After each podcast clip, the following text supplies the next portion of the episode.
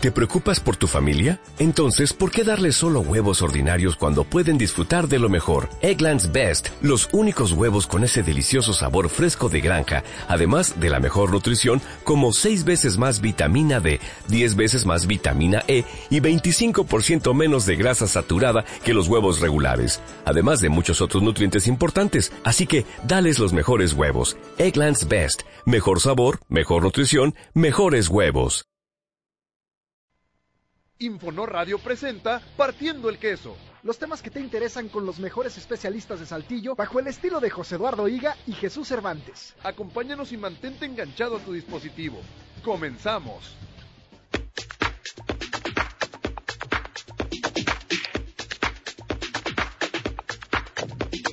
Hola, hola, buenas noches, bienvenidos y bienvenidas. Porque luego me regañan, ya ven que está de moda ahora lo del lenguaje incluyente y todo esto. Y, y, háblese, llámese inclusión, el tema este de englobar tanto hombres como mujeres, ya están sacando diccionarios incluyentes y todo. Oye, en vez de decir los jóvenes, ahora es la juventud, ¿no? Y tantas cosas que ya luego te Las regañan. juventudes. Las juventudes y todo, es una cosa increíble. Porque no, no se puede hablar de una juventud universal, ¿no? Sí, señor. No, eres un crack. Oye, pero te digo que sí, eh, o sea, no, y te lo juro, ¿eh? Te lo juro que no es broma, ya están sacando diccionario y todo para que, pues uno, bueno, uno y una, ya no sé ni cómo decirle, este, Une. sí, une, ah, no, bueno, eso, eso sí, no, yo creo que eso sí ya, ya ronden lo ridículo, ¿no? Pero bueno. No, es que fíjate que lo que pasa... eh, Déjame, por favor, debatirte un poquito. Van a decir las invitadas, pues ya para qué venimos nosotras, ¿verdad? Pero bueno, ahorita, Sí, ahorita vamos a fíjate que sí, eso se puso muy de moda también. ¿te No, acuerdas? e- el lenguaje inclusivo tiene su... O sea, yo... Ah, no, sí, razón. claro, yo estoy de acuerdo. Yo le doy, el- no el incluyente, que también, pero el inclusivo es eh, este que utiliza la E, el todes y esas cosas. Todes. Yo no sé si estoy a favor, pero yo sí le doy el beneficio de la duda, porque nos hace pensar que realmente la mujer ha sido discriminada, no nada- o sea, incluso en el lenguaje. Y sí, no nos hagamos tontos, el, el lenguaje es eh, predominantemente masculino. Y Sí, además, eso sí. si entendemos que el lenguaje lo construyó, o sea, no es natural, es una construcción que se hizo socialmente, entonces sí habría que repensar qué es lo que estamos haciendo con él. Y claro que puede cambiar, o sea, el Sí, lenguaje sí, ha puede todo cambiar. el- Sí, estoy de acuerdo. el todas y todos es poco práctico. Y el Es lenguaje correcto. siempre tenderá a lo práctico, a lo económico. Entonces yo no sé si va a quedar el todes, pero algo se va a hacer ahí. Perdón. No, estoy, Tenía estoy de acuerdo, decirlo. estoy de acuerdo. Digo, yo lo que sí creo es que el lenguaje también es muy bonito como para poder, eh, pues digamos, abarcar tantas palabras que yo creo que ahí también depende de, de uno, pues el, el hacerlo para que esté, pues digamos, para que incluya a todos y a todas, ¿no? Como dices tú, es muy práctico a todes, ¿no? Pero bueno, creo que pues, el lenguaje es demasiado bonito, la lengua, pues, es que luego si no, ¿cómo vamos a hablar, Cervantes? Va a ser un, un rollo, pero bueno, este, estoy de acuerdo, creo que sí se debe de tomar en cuenta esto del, del lenguaje inclusivo. Mi nombre es José Eduardo Higa. Y yo soy Jesús Cervantes. Después, de- después de pelear. Después de pelearnos y todo, pero sabes que nos amamos. Bueno, yo te amo a ti, no pasa nada. Yo también. Ah, bueno. Luego ya, ya ando poniendo adjetivos. eh, Qué incluyentes, ¿no? Nos Sí. dicen. bueno, vámonos. Las formas de contacto a través del Twitter, arroba José-Higa, arroba Jesús Cerflo con C, arroba Infonor, arroba Infonor-radio.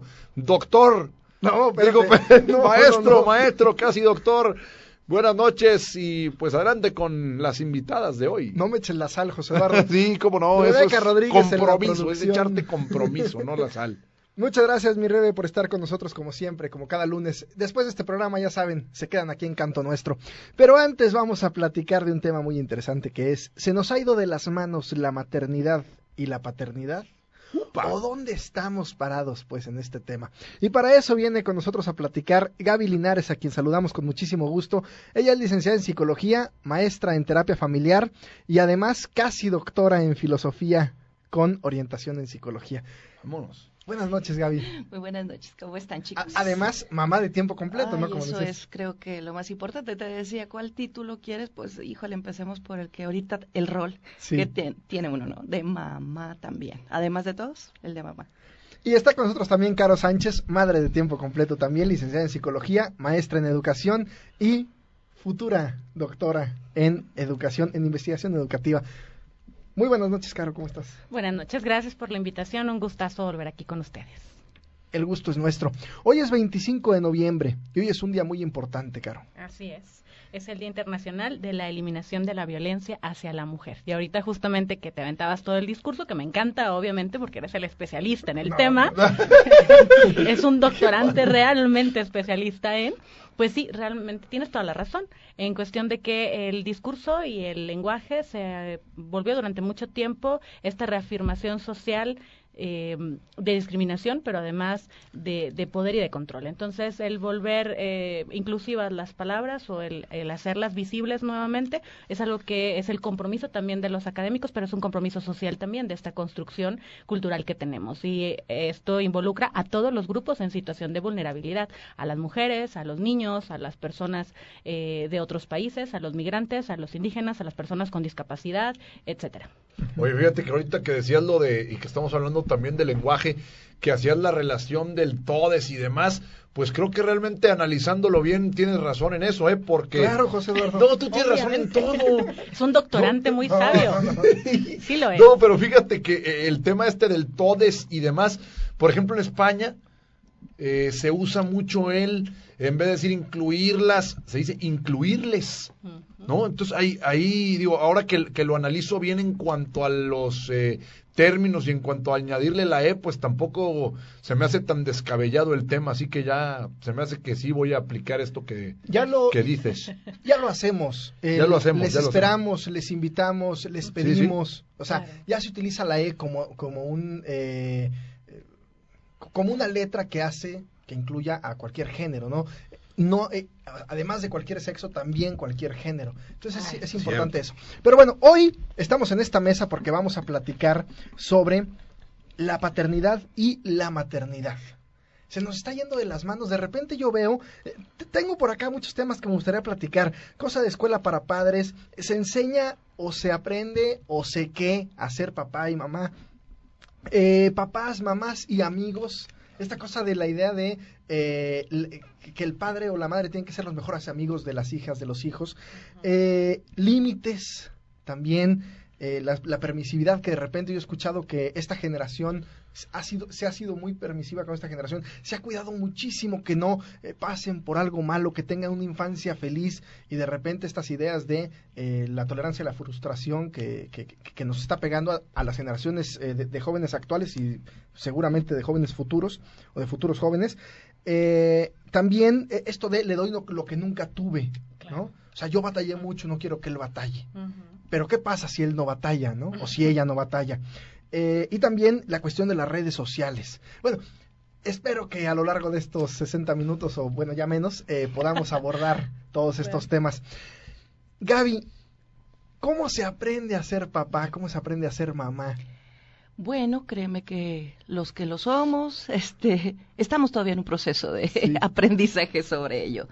Creo que mm, así como la- las trilladas frases de nadie nos enseña a ser papás, pues claro que no, y cualquiera, ahora sí que cualquier persona puede ser mamá o puede ser papá. Biológicamente estamos preparados. Cualquier ser humano a partir de la madurez, pues vemos que, que puede engendrar pero esta personita tendrá la madurez en todos, en otros factores como el social, el cultural, el emocional, para realmente ser un papá. Creo que ahí es básicamente la pregunta. ¿Qué, qué- se necesita, Caro, para, eh, eh, vamos, eh, sí, pues para ser papá o para ser mamá en cuestión eh, social, cultural, in- intelectual, emocional? Eh, económico. Eh, Realmente son muchos. Es sí, otro, no. Pequeño, fundamental. Este, yo creo que son muchos los elementos porque el hecho nada más de, de- del engendrar definitivamente no te vuelve madre, eh, incluso el hecho de parir no te vuelve madre, es todo un proceso psíquico de investidura del aparato que involucra la relación y el vínculo con el otro. Puede ser una excelente maternidad o un excelente paternaje incluso cuando el individuo es adoptado, ¿no? Cuando no hay un vínculo sanguíneo.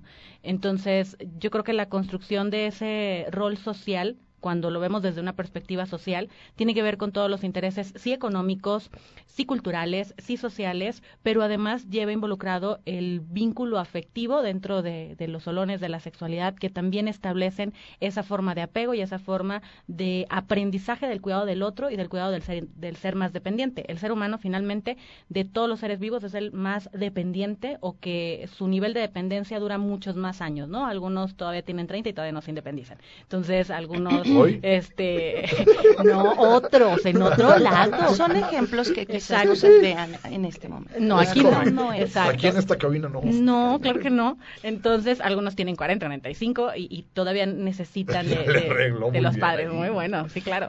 Eh, entonces, realmente la cuestión de, de, la paternidad o la maternidad va mucho más allá de un, de un proceso y la construcción, al igual que muchos otros roles, eh, también tiene que ver con el proceso sociohistórico. Ahorita decías que la generación actual eh, es como resultado de una paternidad también con muchos cambios. Y si analizamos generaciones atrás también, porque es un análisis finalmente que hacemos a partir de un movimiento histórico, económico, político y social que da por resultado cierta serie de conductas que van normando las acciones. Entonces, en el momento, en el momento actual en el que estamos, pues eh, la paternidad también tiene una construcción diferente y la maternidad también tiene una construcción diferente. Ejemplo muy concreto y rápido es que hace poco veía en las redes sociales la mm, eh, la demanda que hacían los padres jóvenes sobre la instalación de cambiadores en los baños de hombres para cambiar el pañal de los bebés.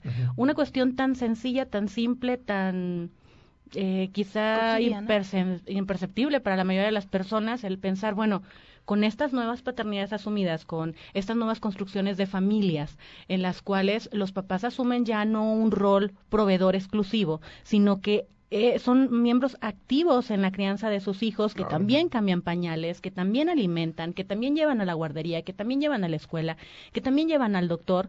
Es verdad, si van al centro comercial, si van al cine con su hijo, con su bebé, ¿cómo lo va a cambiar si en el baño no hay cambiadores? Y ese es un mensaje político, social y cultural muy claro a eh, el rol de la paternidad. Eso no es para los papás prácticamente, ¿no? O te la vas a ver bien complicada si lo intentas. Ahorita, perdón, Caro, que comentabas algo de la sexualidad. Ojalá no sea tiempo para abordar el tema de educación de la sexualidad en las escuelas y cómo las asociaciones de padres y demás eh, pues han levantado la mano. Históricamente. con esto quiero ligarlo eh, al siguiente tema que es es en este momento, estamos viviendo en la generación en donde los padres están eh, como más involucrados, opinando en cuestiones de eh, lo que ven en la escuela, los, ah. los niños en general.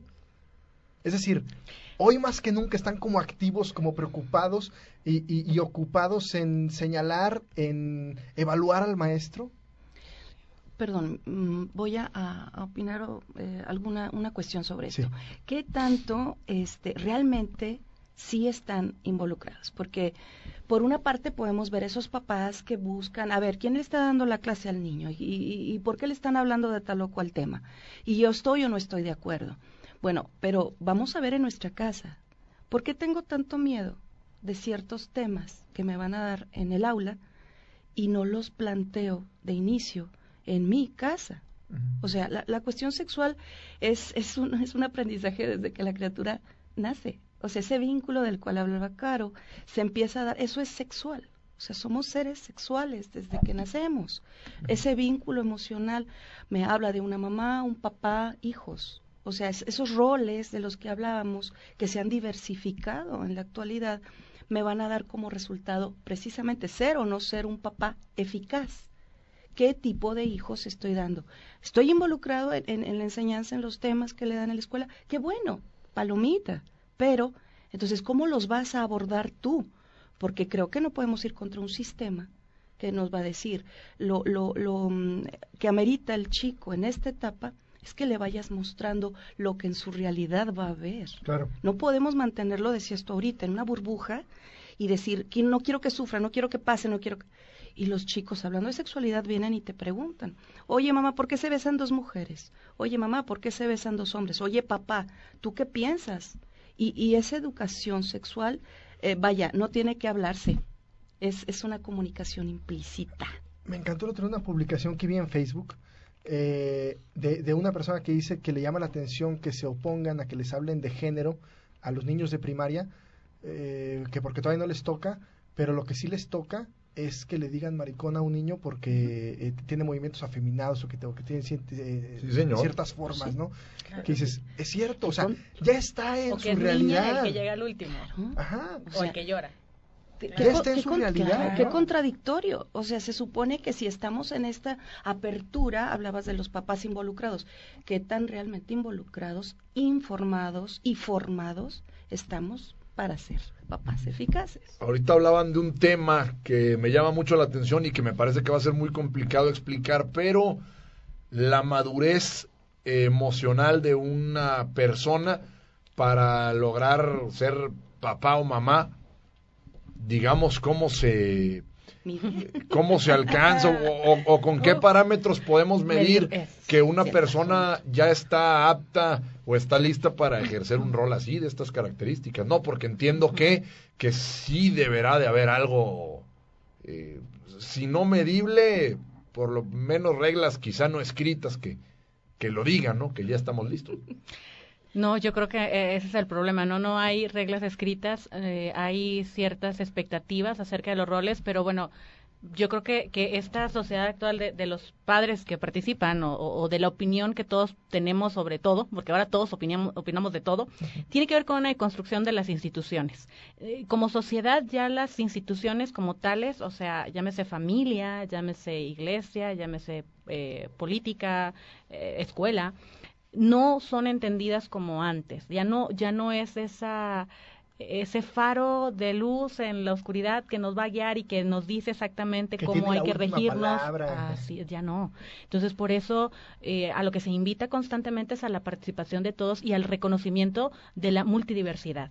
Entonces, si nos vamos a ese reconocimiento, sería imposible justamente el establecer criterios que reduzcan o que definan quién está listo, ¿no? Porque entonces sería como limitar quiénes pueden ah, acceder o quiénes lo tienen permitido, ¿no? Ejemplo Sí, bien sí. concreto, personas con discapacidad intelectual. Es un ejemplo concretísimo para poder delimitar eh, esta, este intento fallido de la sociedad de decirle o señalarle o permitirle o restringirle a un ser humano sus derechos vitales y humanos como, como ser. Porque la- el pensamiento es, si tiene discapacidad, por lo tanto, ¿cómo va a cuidar? O sea, ¿cómo va a tener esa madurez? ¿Cómo va a tener tal cosa? ¿Cómo va a tener esos recursos? ¿Cómo va a hacerse cargo de alguien más y no se puede hacer cargo de? Y entonces es una serie de estigmas y de una violencia social en contra de la integridad de las personas ante la idea de que para ser padre o madre pues se tienen que cumplir con ciertos requisitos. Por ejemplo, en España específicamente para hacer un proceso de adopción estaba leyendo acerca de la violencia interseccional las mujeres tienen que someterse a una serie, y hombres, tienen que someterse a una serie de evaluaciones en los cuales uno de los criterios es justamente el hecho de la eh, idoneidad, ¿no? Entonces, eh, le hace esta como pues que sean independientes, eh, todo lo que realmente va hacia atrás con una discapacidad, y lo cual no sería justo, porque eso no podría en todo caso delimitar la capacidad de una persona de establecer un vínculo lo suficientemente satisfactorio para poder proveer al otro de atenciones, cuidados, amor y un desarrollo integral. ¿Que vamos a tener algunas limitaciones? Claro, estamos aquí cuatro profesionistas sentados a la mesa, los cuales nos desvelamos un montón de, de horas en la semana estudiando, haciendo tesis, trabajando, eh, haciendo un montón de, de trabajo y demás. Entonces, a lo mejor si nos evaluasen ahora mismo en cuanto al tiempo que tenemos para dedicar a los hijos, a mí sí me daría miedo. A mí sí me daría miedo, porque probablemente si, si alguien lo evaluara como tal, a lo mejor no sería idónea. Sin embargo, nadie podría decirme a mí que tengo o no derecho a ser madre. Entonces, por eso delimitar o, o- o- o tratar de buscar parámetros para la madurez, yo creo que sería imposible.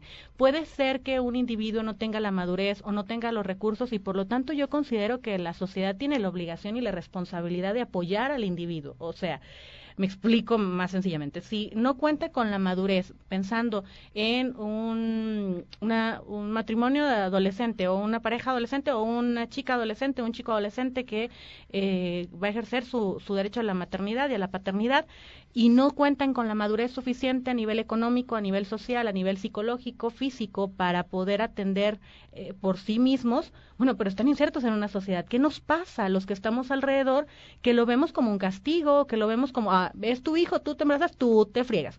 Eh, yo creo que es, el, es un problema de apatía social y de una discriminación importante que no nos permite ver eh, eh, la, la, realidad. La realidad es que la paternidad y la maternidad es una construcción social. En esa construcción social estamos todos, tengamos o no tengamos hijos propios o que, que sean paridos por nosotros mismos o tengamos un lazo sanguíneo. Yo creo que es una participación social en la construcción de dichos roles y en el cuidado de la infancia. Entonces, desde ahí me puedo atrever a pensar que requisitos como tal no podemos establecer, sino más bien identificar como sociedad qué es lo que hace falta en X individuo o en tal situación para que esos niños crezcan con un desarrollo pleno e integral, ¿no? Aquí hay un elemento que, que mencionas de manera implícita, Caro. Redes de apoyo. O sea, las redes de apoyo. Como mamá, como papá, a lo mejor bien lo, mencionan. No, no podemos poner este, ciertos parámetros que ya cumplí y por lo tanto ya puedo casarme y por lo tanto ya soy capaz de ser mamá o papá. Al menos lo que la sociedad indica. Pues sí, pero a veces no, no estamos en esa, en esa ideal de, ah, ya se va a qué bonito, o sea, ya llegó a la edad exacta en la que debe. El deber ser. El deber ser nos ha limitado bastante. Bueno, esa familia debe ser lo suficientemente flexible, como mamá con papá, para crear una red de apoyo. ¿Red de apoyo para qué? Es cierto, a lo mejor hija, hijo, pues bueno, no tienes la madurez, lo quieres tener o no lo quieres tener, que entramos en otras decisiones también muy importantes. Pero como sociedad, bien lo dice Caro, las redes de apoyo tenemos que ser todos en conjunto si se presenta un fenómeno como el embarazo en adolescentes, ¿qué estamos haciendo como sociedad? Y como familia nuclear especialmente. Ahorita acaban de decir algo muy interesante. Eh, suelto la pregunta y nos vamos con la siguiente sección, que es la rola que nos va a recomendar José Eduardo. Eh, hay muchos embarazos no planeados, no deseados.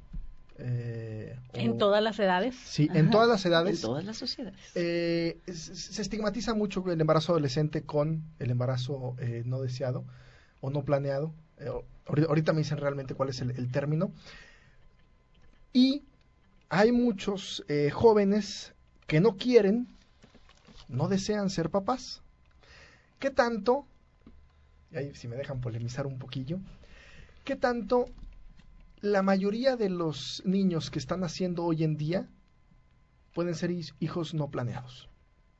Porque hay muchísima gente, Híjole. o los jóvenes hoy, no es nuestra meta de vida y no lo ponemos, incluso lo ponemos como un obstáculo el llegar a ser papás. Vamos con la siguiente sección y luego platicamos de este tema. Vamos pues. Escuchemos quién está partiendo el queso en la música. José Eduardo Higa nos presenta la recomendación musical de esta noche de lunes. Bueno, pues imagínense nada más que estamos reuniendo a dos de las cantantes hispanas que tienen una de las mejores voces, voces potentes, voces bien trabajadas. Yuri, que es una, para mí es una de las mejores cantantes mexicanas de la actualidad. Y también tenemos a Natalia Jiménez, esta española nacida en Madrid por allá eh, de diciembre. El, fíjate, estamos ya casi cumpleaños la Natalia Jiménez, la vamos a festejar por allá en, en Madrid. Y bueno, pues para ello han hecho una fusión bastante interesante que se llama Una mentira más.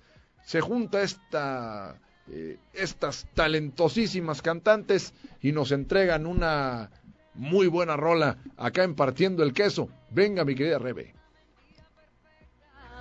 Interactúa partiendo el queso con nosotros a través de las redes sociales. Arroba José-Higa y arroba Jesús en Twitter. Bueno, la rima no puede faltar de regreso en Partiendo el Queso. Marwan Higa, aquí presente. Y bueno, Mi querido Jesús Cervantes, traías una pregunta muy buena. Facepalm hizo Rebeca Rodríguez. Discúlpame, mi rey, discúlpenme todos los literatos acá en, en, el programa, pero bueno, pues uno también quiere llegar a ser lo grande que han sido esos muchachos. Tú ya lo Por eres. eso me estoy aventando estas más. y por eso me estoy eh, poniendo a practicar rimas y bueno, pues ahí vamos, creo yo, ¿no? Ahí vamos. No, ya eres un maestro de la rima. Bueno, Oye, eh, eh, les preguntaba, eh, o les comentaba, pues, este discurso de eh, ser padre, ser madre te va a frenar en tu desarrollo profesional, hoy que está como tan... es, es como primordial ¿no? el desarrollo profesional hoy en día y el éxito se resume al desarrollo profesional y estas cosas. Y que probablemente hoy, no, habrá que checar números, pero muchos de los eh, niños que nacen, de las niñas, pues son no planeados, ¿no? Y muchísima gente, pues, eh, llegamos a pensar, pues, pues, ¿para qué soy papá o para qué soy mamá? Si me va a obstaculizar o a detener en mi desarrollo profesional y hasta personal, ¿no? Se puede llegar a pensar. Bueno, te voy a decir, es, es muy difícil plantear eh, lo general.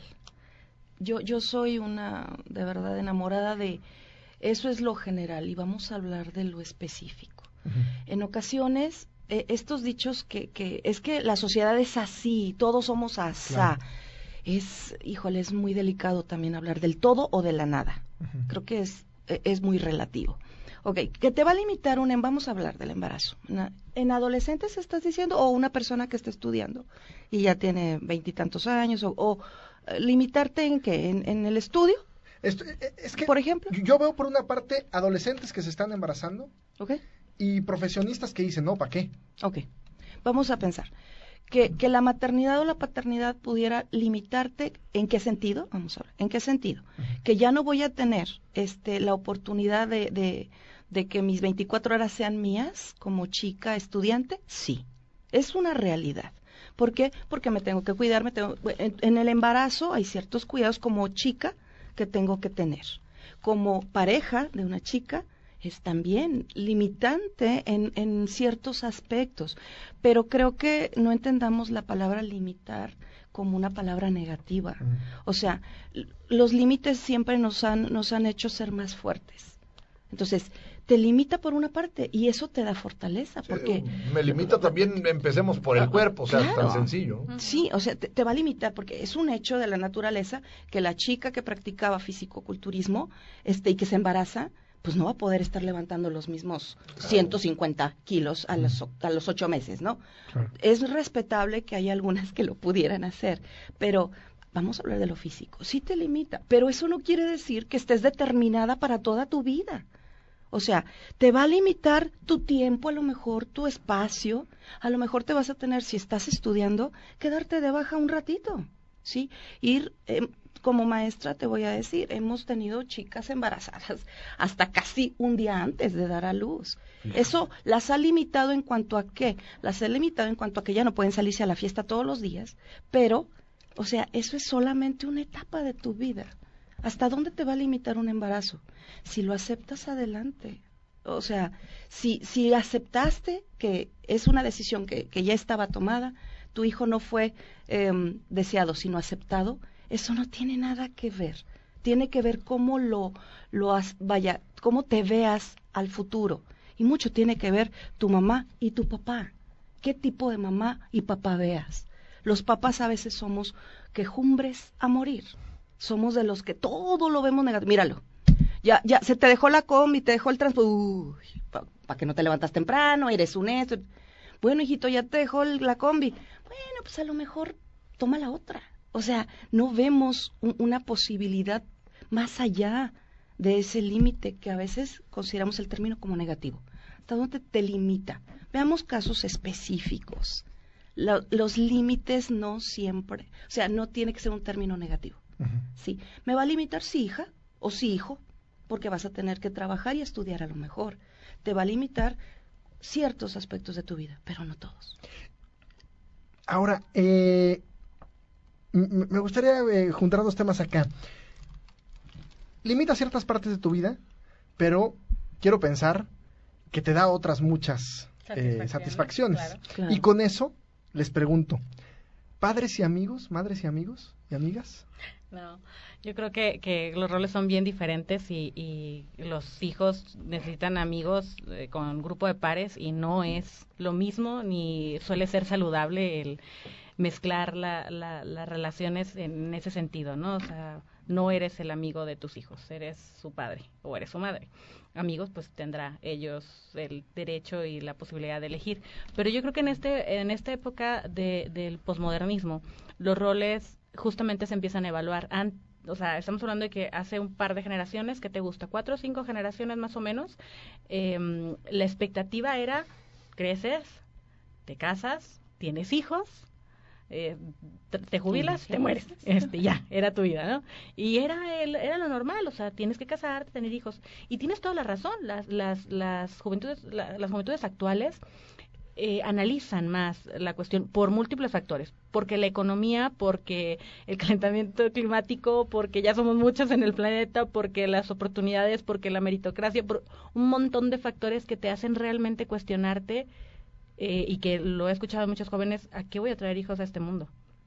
O sea, que, que no, no, no le veo el, sentido, no le veo el caso, no nada más por las complicaciones que pueda representar en mi vida, sino por el hecho de no, no veo para qué más niños. Hay un montón de niños, y, lo he escuchado en muchos amigos, que se hay un montón de niños en, en los albergues, hay un montón de niños abandonados, hay un montón de niños maltratados, como para qué, para qué más. Entonces yo creo que ya nos cuestionamos tantas cosas, no nada más cuestionamos, te decía yo, las instituciones de la escuela y el maestro, también nos cuestionamos eh, las cuestiones de instituciones como la paternidad y la maternidad, porque hemos entendido que la femineidad no está basada en la maternidad y yo creo que ese ha sido un gran paso, el poderlos separar y poder entender que una mujer es mujer y no necesita ser madre para ser mujer, yo creo que ha sido de los principales cambios paradigmáticos en cuestión de la construcción de estos roles. Y por consiguiente, pues eh, en continuidad sigue el análisis también de la paternidad, que ahorita te mostraba un artículo que, que decía como a lo largo del siglo pasado, la función paterna fue cuestionada tanto por la falta como por el exceso de autoridad. Antes la cultura la sostenía, hoy la hackea. Y sí, realmente es golpe tras golpe eh, tanto a las construcciones de las nuevas masculinidades o de las antiguas masculinidades como también a la a las nuevas formas de paternidad.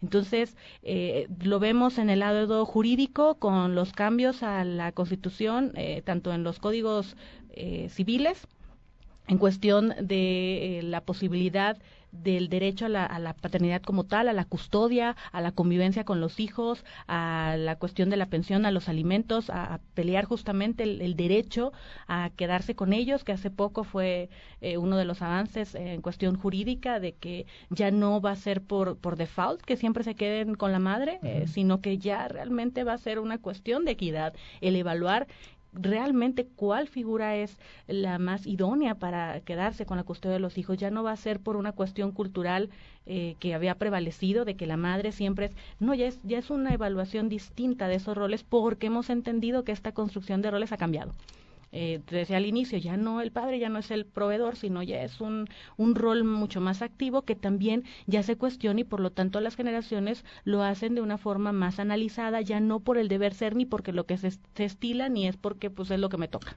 La cuestión de la amistad con un hijo, mm. eh, me gustaría ahondar un poco, porque me parece que en la confianza que un padre le dé a un hijo, digo, siempre y cuando no sea eh, necesariamente un libertinaje ni mucho menos, pero vamos, eh, en la confianza que un padre le dé a un hijo, pues le da eh, mucho más pautas, creo yo, para, para desarrollarse de manera integral. O sea, ¿a qué lo planteo? Vamos un ejemplo muy sencillo, cuando un joven sale a alguna fiesta, ¿no? o alguna joven sale a alguna fiesta, eh, normalmente o muchos le echan, les echan mentiras a los padres, ¿no? Porque no hay como esta confianza, no hay este, eh, pues se piensa que va a haber prohibición por parte del padre, quizá también por la manera en la que ha sido, ¿no? Eh, entonces, esta parte de la amistad con, eh, con un hijo, ¿cómo se definiría? eh, y, cómo se definiría lo que en realidad tendría que ser, eh, pues siempre basados en la confianza y demás. A mí como me gustaría que mi hijo me llegara y me platicara eh, pues prácticamente todo lo que hace por la confianza que me, que me debe tener, creo yo, o, que me tendría que tener. Entonces, sí me, me salta un poco el conflicto en la cabeza de que dicen, bueno, pues es que tú no puedes ser algún amigo de, de tu hijo. Entonces, basándonos en el término confianza, ¿cómo podría ser una relación saludable entre, entre un padre y un hijo? ¿no? Es que tú lo estás diciendo, es la confianza. No nada más establece confianza en el vínculo amistoso. La confianza justamente es parte de un rol eficiente de paternidad y de maternidad. Este, esa relación con el otro, sin que por lo tanto se convierta en un amigo. O sea, no son, eh, hablando de estas jerarquías, pues no son en el mismo nivel, sino que es un nivel de confianza de ese cuidado, de esa comunicación, de esa apertura, que no lo convierte en amigo. ¿Por qué? Pues porque con mi amigo hago sonceras iguales, o sea, hace sonceras igual que las mías porque estamos en el mismo nivel y eso son lo que se nos ocurre. Con mi padre o con mi madre, no, aunque le pueda tener mucha confianza, sé que no es mi amigo porque voy a tener mi círculo de intimidad en el cual mi, mi padre o mi madre no participan, en el cual eh, participan otros actores. Entonces, en la parte de la amistad establecida como tal, de igual a igual, pues ahí no puede ser con los papás, o sea, y, he tenido casos así de chicos, por ejemplo, con discapacidad, me acuerdo, mm, ahorita que lo estabas explicando, mm, no me puedo acordar más que de otro, de otro caso más que de ese, que es el papá, es que me cuesta mucho trabajo poner límites y el chico en plena adolescencia con toda la, la explosión en cuanto a la dificultad para manejar la frustración, porque le decía es que por su limitación motora no tiene amigos, entonces yo tengo que ser su amigo. Entonces yo no puedo limitarlo porque pues yo tengo que ser su amigo, entonces pues tiene que tenerme la confianza y demás. Y es, no, a ver, no, no revuelvan las cosas. Que te tenga la confianza como para platicarte lo que va a hacer, a dónde va a ir y cómo va a ir. Eso es parte de tu rol de papá, definitivamente. O sea, tu rol de papá no es que te tenga miedo.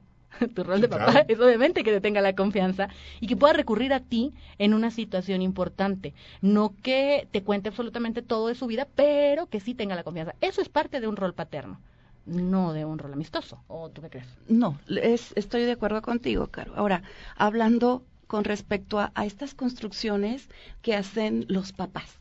los papás construyen. El pa ¿De dónde han escuchado que el padre tenía que ser el amigo de sus hijos? O sea, si nos vamos, no sé, a lo mejor a las novelas o lo que manejamos en el común, nos han, nos han hecho construir muchos este vaya, em, refranes, dichos, errados, errados.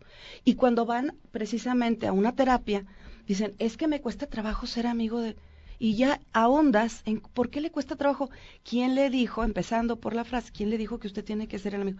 Pues es que la confianza, y vamos a lo que tú decías, es que la confianza, que no se pierda eh, de, de, aquí eh, puntualizando lo que es una jerarquía. Los papás tienen que estar en una jerarquía arriba de los hijos y no es que les tengan que tener miedo. Pero ahora parece ser que los papás son los que le tienen miedo al hijo. Le tienen un miedo a que la criatura se vaya a enojar porque le prohíbes cosas. Hemos equivocado el rumbo con respecto a soy papá, pero no soy ogro. No, no eres ogro, eres congruente con tu límite. Es que yo no quiero, yo quiero que me platique todo créeme que esa construcción también está equivocada. ¿Tú le platicabas todo a tu papá? No. Porque no, no es tampoco, o sea, ¿tú le cuentas todo a tu esposa o a tu esposo? Es, es nada más la pregunta. Todo, todo. Quien diga que sí, le aseguro que está equivocado. Tenemos que guardarnos cosas para nosotros, cosas que no impliquen peligro ni para ti ni para otros. Si el adolescente te oculta que en donde fue a bailar había droga, eso, eso es un peligro. Pero no creas que va a llegar contigo y te va a decir, papá, me ofrecieron tres tachas. Te va a decir quizás, Fíjate que a un amigo del amigo del amigo le ofrecieron. Entonces tú como papá, a partir de ahí dices, hijo, ¿y qué piensas con respecto a eso? Crees que estés en un ambiente, o sea, empiezas a hacer la reflexión, no le prohíbes ir a la fiesta. Eh, por desgracia o fortuna vivimos en un ambiente que está plagado de peligros y situaciones que quizás hoy se hayan vuelto más arriesgadas, pero siempre ha habido, en todas las generaciones, sí, siempre ha habido riesgos para crecer, para madurar. Y como mamá y papá, pues tenemos que, voltear a ver hasta dónde nuestra jerarquía se vuelve rígida, se vuelve muy flexible o se vuelve realmente una democracia, sí, que no se entienda democracia como que el niño puede hacer todo. Quiero hacer un paréntesis en este programa eh, para mandar un abrazo a la familia de eh, Memo González, quien lamentablemente falleció la semana pasada, compañero de aquí de Infonor Radio. Él estaba en eh, las de ayer, en los, los, jueves, en el formato de música de solo los 90. Memo, desde que llegó a esta, a esta empresa aquí a Infonor, me comentaba Rebe que venía con mucho entusiasmo, con muchísimas ganas de, de hacer radio. Era su sueño hacer radio y, y, lo cumplió. Estuvo con nosotros tres meses, de agosto a noviembre. Eh, lamentablemente, eh, pues partió de este, de este mundo, así que le, le mandamos un abrazo a toda su familia con, eh, con mucho cariño y, y, con la admiración hacia Memo, hacia ese, hacia ese entusiasmo que siempre le ponía detrás del, del micrófono. Un abrazo fuerte y, y bueno, con esto aprovecho, aprovecho para ligar a la siguiente sección de este, de este programa. Las grandes obras que han marcado la historia de la humanidad y las recientes que vale la pena leer. Jesús Cervantes te presenta la recomendación literaria de esta semana. Pues esta semana, José Eduardo, para que eh, yo sé que estás como muy clavado con el Marwan. Sí, señor. ¿Sí? Crack.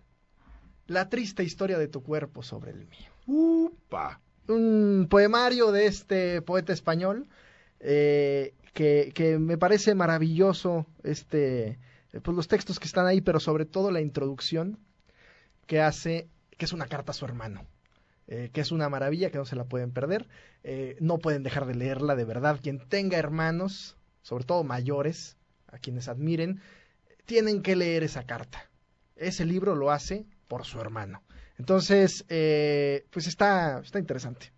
La triste historia de tu cuerpo sobre el mío de Marwan, ahí está. Si no se quieren aventar los poemas, está bien, pero esa carta no se la pueden perder, de verdad.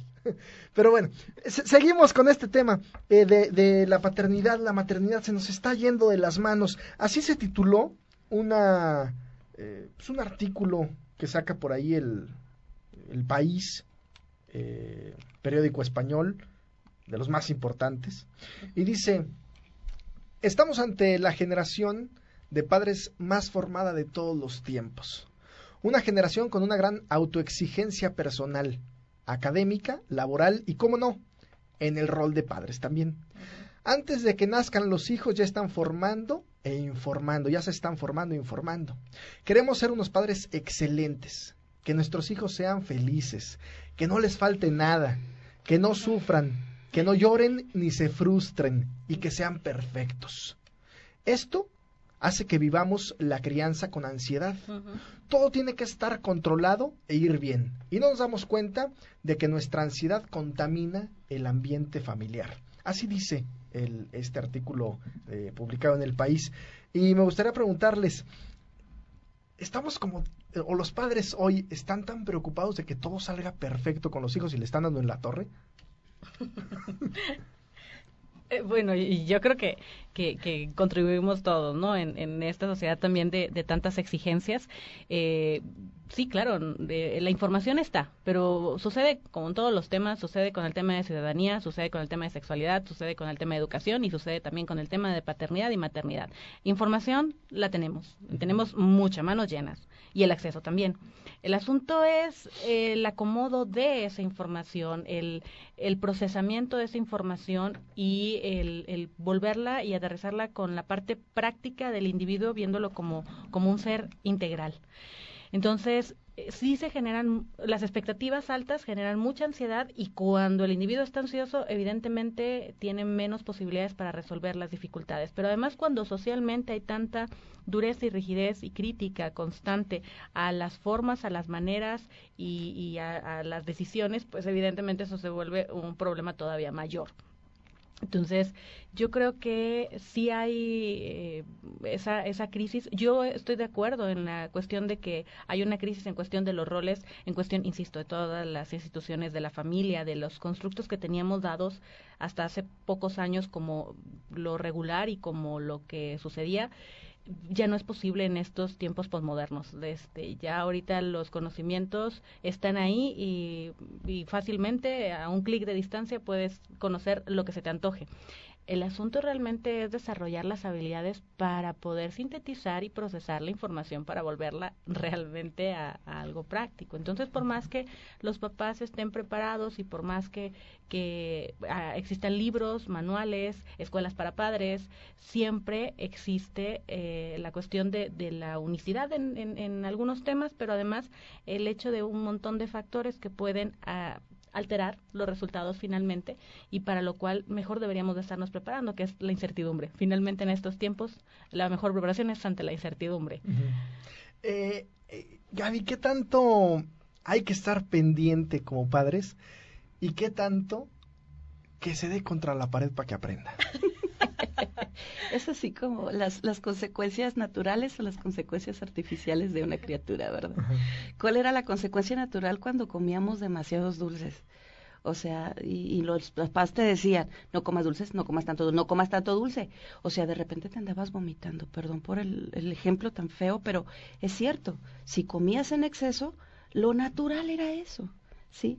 Y antes se daba okay, de, de esa. Sí, o sea, es que, te, es que te, vaya, el ejemplo se me vino hacia, hacia la comida, pero hacia, por ejemplo, ponte el suéter, mijo. Es que está haciendo frío, no tengo.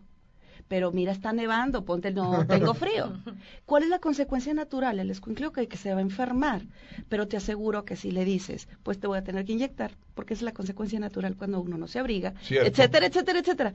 Y ahora como que los papás este, hemos dejado de lado el, el, la consecuencia natural. A ver hasta dónde, también tenemos que ser muy, muy precavidos, hasta dónde puedo dejar que mi hijo se dé en la torre o tenga una consecuencia natural a lo que está haciendo.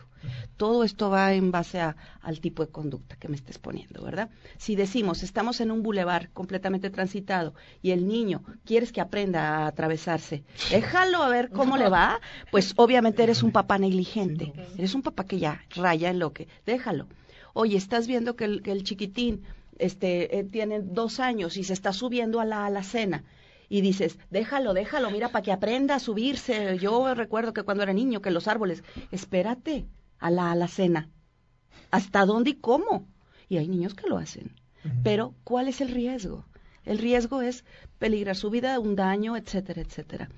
Creo que tenemos que equilibrar estas, estas consecuencias naturales con base en, la, en el comportamiento si el hecho de que tú le comentes a un adolescente, no vayas a llegar tarde porque si llegas a tal hora, en la próxima vez la consecuencia va a ser que no te voy a dejar ir. Y sabes qué, los papás como que empezamos a ser olvidadizos.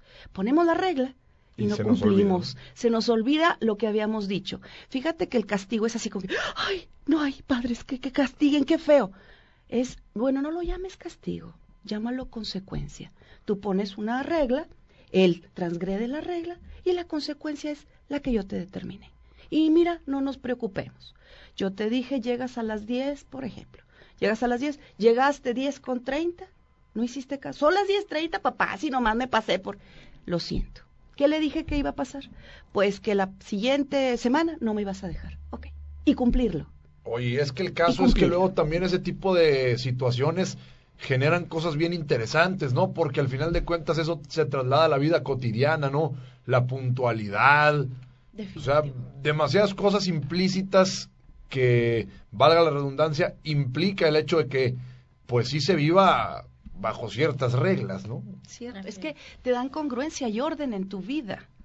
¿Cómo, ¿Cómo vamos a tener un orden en nuestra vida? Sea este el que tu familia, tu mamá, tu papá, la sociedad en donde estás, los pequeños grupos en donde te desarrollas, te desenvuelves. Si eres impuntual, tomando en cuenta este valor, que es un muy buen valor, la puntualidad. Uh -huh. Ya ahorita es, ¿a qué hora nos vemos? A las 5. Y vas llega, a ver, ¿a qué hora vas llegando? Y eso es lo más normal. Pregúntales a los Le japoneses. escribes en el celular, oye, ¿qué onda? ¿Dónde vas? A, a las 4.55, ¿qué onda? ¿Dónde vas? ¿Dó- dónde vas? Ah, me faltan 10 minutos. Ah, bueno, No pues te me dice, puedo voy en el Oxxo, y tú dices, ¿en cuál? Perdón por el gol, pero, pero, pero o sea, dices, ¿en cuál? En todos lados hay, ¿no? Entonces, pregúntale a un japonés si, si el, el hecho de llegar 30 segundos más tarde, va, el tren, el tren bala va a esperarte. O sea, son... No, es padrísimo o sea, la cultura por en- Dios, por Dios. Que también tiene sus aseguros. Ah, Sí, no, claro, claro, definitivamente. Estamos hablando de la puntualidad. Sí, la puntualidad sí. ¿verdad? Sí, La sí, puntualidad. Eso sí. Como buen punto, ¿no? A, a hacer ¿Cómo no? referencia. Eh, se nos está acabando el tiempo. ¿Con qué, ¿Con qué cerraríamos en este tema de la paternidad y la maternidad? Yo creo que con, eh, sí el reconocimiento, ahorita mientras hablaban y, me regresaba la pregunta que hacías, eh, en la cuestión de la crisis, en cuanto a la paternidad sobre todo, yo creo que de pronto en nuestra sociedad y en nuestra cultura, mm, sobre todo mexicana y local saltillense, eh, se da mucho al reconocimiento de la madre.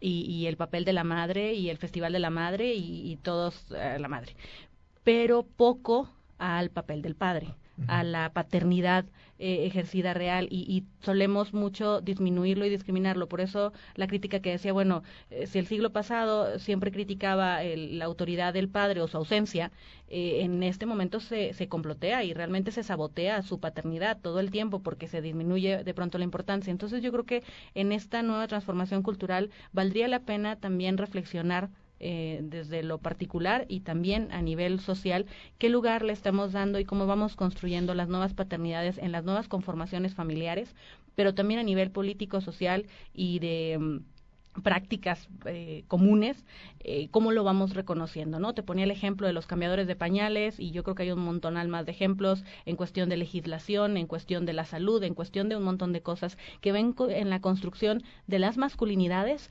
pero muy particularmente de la paternidad y de, la, de las nuevas paternidades y de las nuevas maternidades. Entonces yo creo que todavía tenemos mucho por discutir, por analizar y por construir y desde lo práctico y lo inmediato podemos hacer transformaciones importantes a nuestra sociedad. Gaby. Gracias. Eh, Retomo lo de Caro. En estas nuevas maternidades y paternidades, no todo está dicho. Una. Dos, es un cambio que no se va a dar de la noche a la mañana. Muchos quizás no vayan a estar preparados, no vayamos a estar preparados. Entonces hay que mantener o tratar de mantener un equilibrio entre el rol que se tenía anterior y el rol que ahora se va a presentar. Jerarquías que veíamos anteriormente, el poder que tenían nuestros padres, el poder que se tiene ahora. Hasta dónde se está polarizando el todo y el nada. Ahí Upa. eh, esos, esos cambios van a tener que ser muy paulatinos. Desde las equidades o igualdades de género que ahorita nos van a decir que las chicas que están cumpliendo para el próximo año este, sus 18 van a tener que ir a marchar. Eh, bueno, van a tener que entrar en este sorteo que solamente entraban los chicos. Y va a implicar muchísimas otras cosas. ¿sí? Es padrísimo. Eh, es no este es para otro análisis Eh, es esta esta equidad el papá ya puede tener a los hijos. Entonces yo como mamá voy a tener que pasarle una pensión a mi esposo porque él tiene los niños. No para él para los niños. Cómo hacíamos las mujeres qué tanto estamos dispuestas nuevas mamás y nuevos papás a aceptar esta nueva realidad lo dejamos en la mesa. Les agradezco muchísimo que hayan estado acá con nosotros platicando de este tema. Eh, vamos con la última sección de este programa porque ningún invitado se puede ir de este espacio sin contestar esta pregunta. muy bien Conoce las grandes obras de arte que marcaron la vida de nuestros especialistas y que han transformado su percepción, su pensamiento y su forma de vida en partiendo el queso. Una obra de arte, ya sea un libro, una canción, una película, una pintura, una escultura, una obra de arte, escojan la que ustedes quieran, que les haya marcado su vida, que tenga que ver con el tema o no, o que simplemente ahorita les venga a la cabeza por alguna razón. Ya le cambiamos, Caro, no te había tocado la obra de arte, era por un libro nada más, ¿no? déjame Pero me está bien, adelanto es porque más si no claro fácil. me la gana Ah. Es- es- está más padre porque no solo es el libro, no nos limitamos al libro, es decir, abrimos el abanico de opciones, ¿no? Sí, Ah, ya ves. Somos- la piedad. La piedad de La piedad. Ah, bueno, hablando de maternidad. Digo, está, está para analizar hasta dónde si continuamos con ese estereotipo de la madre piadosa y de aquella mamá que no está dispuesta a ser mamá. O sea, tenemos un estereotipo de, de la Virgen, Sí. como fue casi perfecta Entonces, ¿hasta dónde algunas mujeres construyen su realidad a partir de este estereotipo? ¿No? El sufrimiento de un hijo, ¿hasta dónde lo vas a dejar sufrir? ¿Hasta dónde no? Me quedo con, con ese. La piedad de Miguel Ángel. La piedad. Pues mira, la única película que ahorita viene a mi mente, porque quedé pensando en alguna película, este, eh, y porque Gaby está aquí, que fue mi maestra, y, y, fue por quien la conocí, Elsa y Fred, pero no me acuerdo ahorita ni del director, ni... ni no pasa nada. Google la liviana ahorita. Elsa y Fred, sí, que la busquen, Elsa y Fred, porque hablando justamente de, tanto de estereotipos como de roles y, y- y cuestiones también de género, inclusive de la paternidad también vivida ya en la, en la etapa adulta y en la etapa de, de adulto en plenitud, yo creo que es un excelente análisis que aunque ya es una película que no es nueva, sigue volviéndose vigente. Me llama la atención. Híjole, Lorena Ferriño, ojalá nos hubieras escrito antes. ¿Cómo podríamos dejar de ser mujeres que crían hijos o hijas machistas? Pregunta. Lo dejamos para otro No, pues otro programa, ¿no? Claro. José Eduardo. Ya nos vamos, Caro, Gaby, muchas gracias por estar acá. Ya saben que pues es eh, un honor tenerlas. Mi querida Caro, ya la habíamos tenido varias veces y siempre los programas me parece que son extraordinarios también por la reflexión que pues que siempre nos llevamos, ¿no? Muchas gracias por estar con nosotros. Y déjenme os comento que tenemos la repetición de Partiendo el Queso mañana a las 4 de la tarde para que nos recomienden con sus familiares y demás.